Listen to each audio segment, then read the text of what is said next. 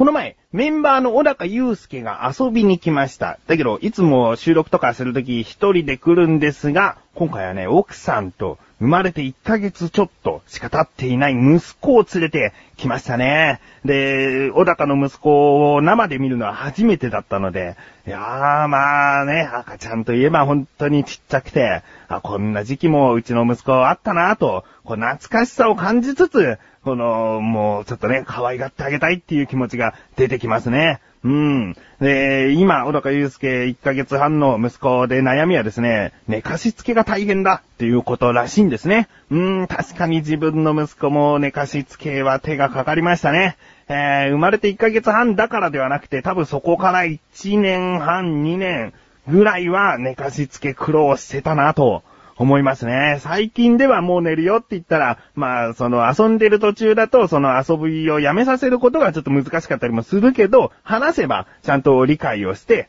じゃあ寝るっつって寝てくれるんですね。うん。だから、あの、その寝かしつけに関しては、今苦労はしていないんですけれども、まあ、子育てっていうのは毎回ね、一つこう悩みがなくなれば次こんな壁にぶち当たるみたいなことがね、続きますね。うん、あのー、だけどね、あんまりこういう時はこうしたらいいよ。例えば小高祐介に寝かしつけ大変って言われた時に、その、どうやったら寝ついてくれますかねって、こう来れば、なんか答えようかなと思うけど、そのね、おこがましくね、こうすれば寝るよとか言えないね。うん、あの、なんだろうな、おせっかいな人とか結構言うと思うんだけど、あのね、やっぱり家庭の事情がいろいろありすぎて、いろんな条件が整った上でのそのやり方じゃないと成功しなかったりする。うん、例えば、ベビーベッドはどこにあるのとか、えー、お母さんが寝かしつけしてたとして、お父さんはじゃあその時何をしてるとか、テレビがついているのかとか、お風呂に入れる時間は何時なのかとか、ご飯を食べる時間は何時なのかとか、まあ本当にね、いろんな条件が整った上で成功した例とかね、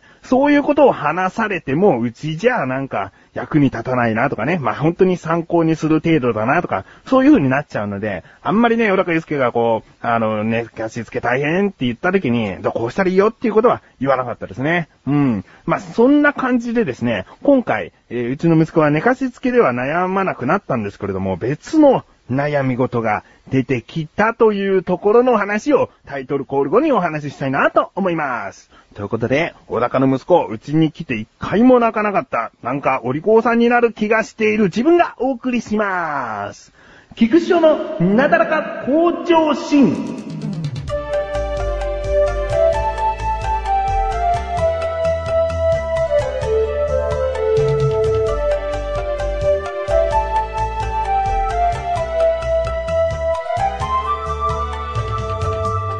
はい。息子でね、今悩んでいることというのはですね、トイレトレーニングですね。トイレをトイレでする。え、おしっこが出ると思ったらトイレでする。うんちが出ると言ったらトイレでする。それをね、トレーニングさせるのがね、うー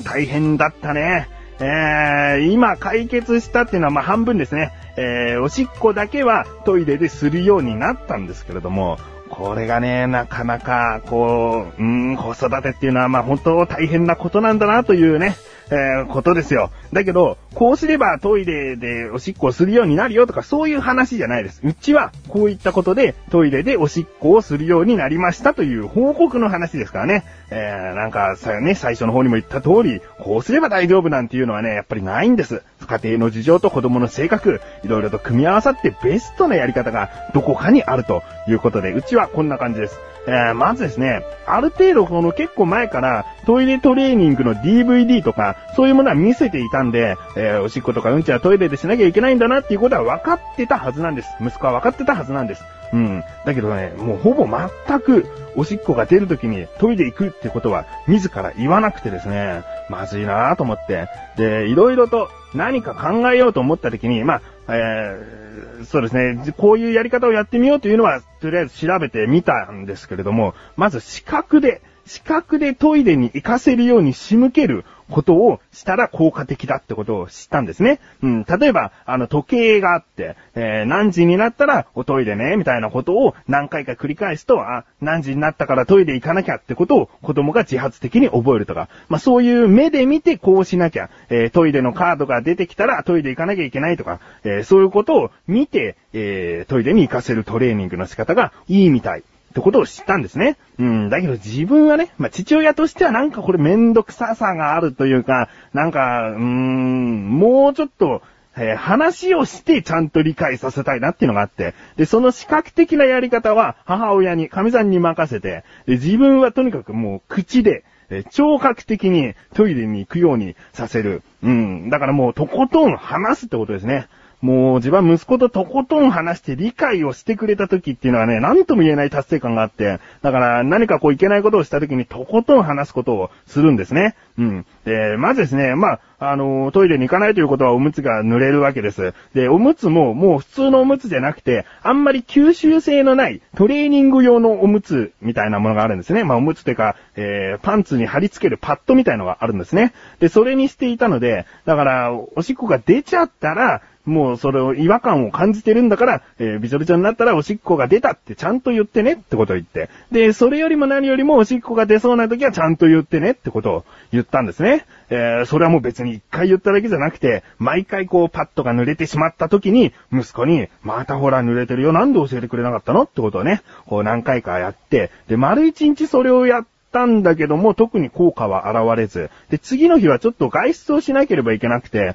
で、外出すると、ちょっといろいろとね、えー、替えのパンツ、替えのズボンいろいろ持ったりとかして準備も大変なんですけれども、そのパッドのしたまま、えー、外出させて、だけど、その、1時間おきぐらいにはトイレ行く？おしっこ出る？ってことを聞いて、えー、だけど出ないって言ってね、えー、じゃあ出ないの？でも、とりあえず行ってみようとかね、無理やり行かせたけども出ない。えー、で、えー、出ないって言うからじゃあ出ないのかなっていうような感じでトイレに行かせなかったりとか、まあ、そんなことをしているうちに、もういつの間にか、もうおしっこしてしまっていて、もうおしっこしてるじゃんと。なんでトイレに行きたいって言わなかったの？まあ、ここは怒ってないですよ。だけど、一番自分が怒ってしまうのは、あの、怒ることは本当は良くないんですよ。えー、怒るっていうのは、その濡れちゃった時にすぐに知らせないこと。ここが自分にとってはちょっと気に食わなくて、なんで濡れちゃったらすぐ言わないの？おしっこが我慢できなかったのは別にいいけど、濡れちゃったっていうのは自分で嫌だなってわかるでしょ？これは、びちゃびちゃになっちゃったら取り替えなきゃいけないってことはわかるでしょ？って言ったら、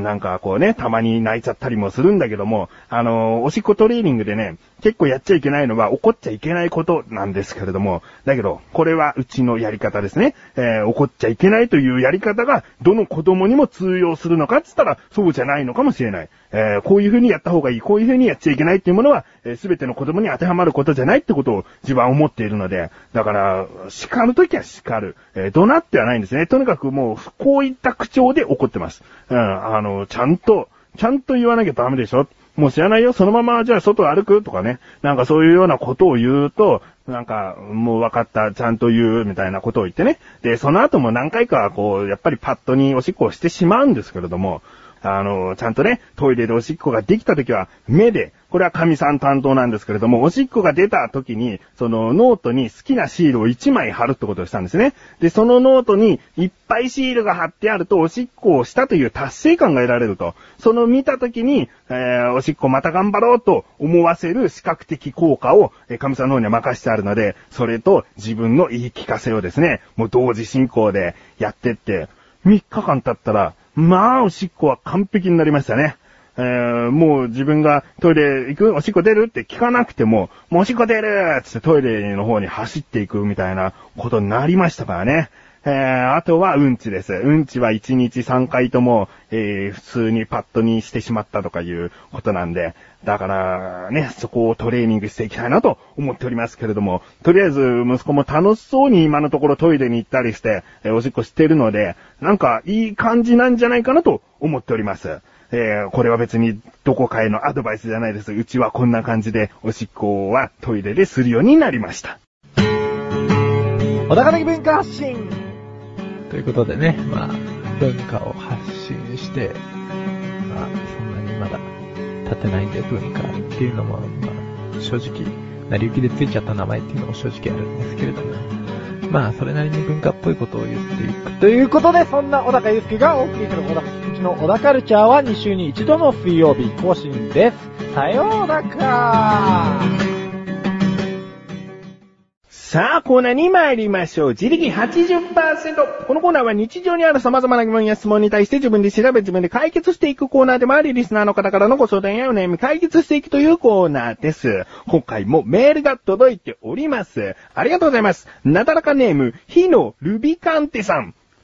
いやー、もう完結しましたね。もう何が完結したってね、こう、2月の配信分聞いてみてください。土だの風だの、いろいろな、こう、属性を持った人がですね、メールを送ってくださいまして、で、調べてみるとこれは、ファイナルファンタジー4に出てくる四天王の一人一人の名前だったということで、火のルビカンテさんで無事完結しそうですね。うん、火のルビカンテさんありがとうございます。本文、はっはっは、翔くん元気かな？すぐさま質問だ。エレベーターに乗った時に入った時に入って正面の下3分の1の大きさの扉があったんだ。あれはなんだ？冥界への入り口か？なんか都市伝説みたいなことを想像してしまうが、なんだろうな？それじゃあよろしく頼むよ。というね、もうメールを久しぶりに一気に読みましたけれども、そんな勢いのある感じでしたね。火のルビカンテさんは非常にフレンドリーな感じでしたね。えー、メールありがとうございます。えー、エレベーターの小さな扉。ね、えー、下3分の1の扉があったらしいですね。えー、これはですね、自分、実物を見たことはないんですけれども、あの、どこかでね、答えは知っていたんですね。えー、まあ、知っていたけども、ちゃんとね、確信を得るために調べてきました。うん。ということで、今回の疑問です。エレベーターにある小さな扉は一体何の扉なの？ですね。調べてきました。ここからが答え。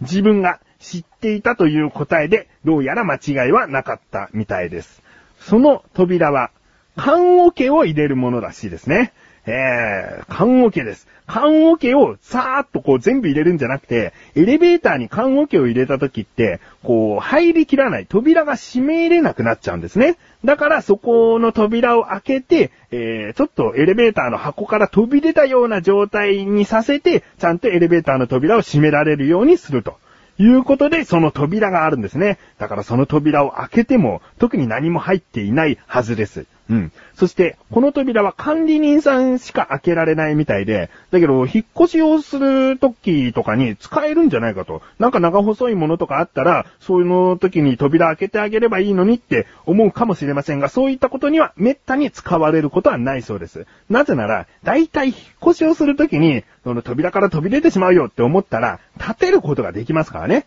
えー、上の方に向けて立ててエレベーターに乗ることができてしまう。だけど、缶オケっていうのは、どうにも中に人が入っていた場合はですね、立てることはできませんから、そういった時のための扉なんです。うん。じゃあ、毎回もうずっとそこ開けっぱなしにしておけばいいじゃないかとかね、なんか思ってしまう人もいるかもしれませんが、万が一の時に何かが入っていた場合、それを撤去できないようになってしまったりとか、まあ、本当にいざという時にちゃんと使えるようにするためには、ちゃんと扉にして鍵をつけて、管理人さんしか開けられないようにしておくというのがベストらしいですね。うん。なので、まあ、あの、扉というのは缶桶をエレベーターの中に入れるときに開けて入れられるようにするためのものでしたと。いうことです。ねえ、日のルビカンテさんいかがでしょうか？メールありがとうございます。こういった感じで日常にある様々な疑問や質問の方をお待ちしております。投稿をよりなだらかご助身を選択して、どしどしとご投稿ください。以上、自力80%でした。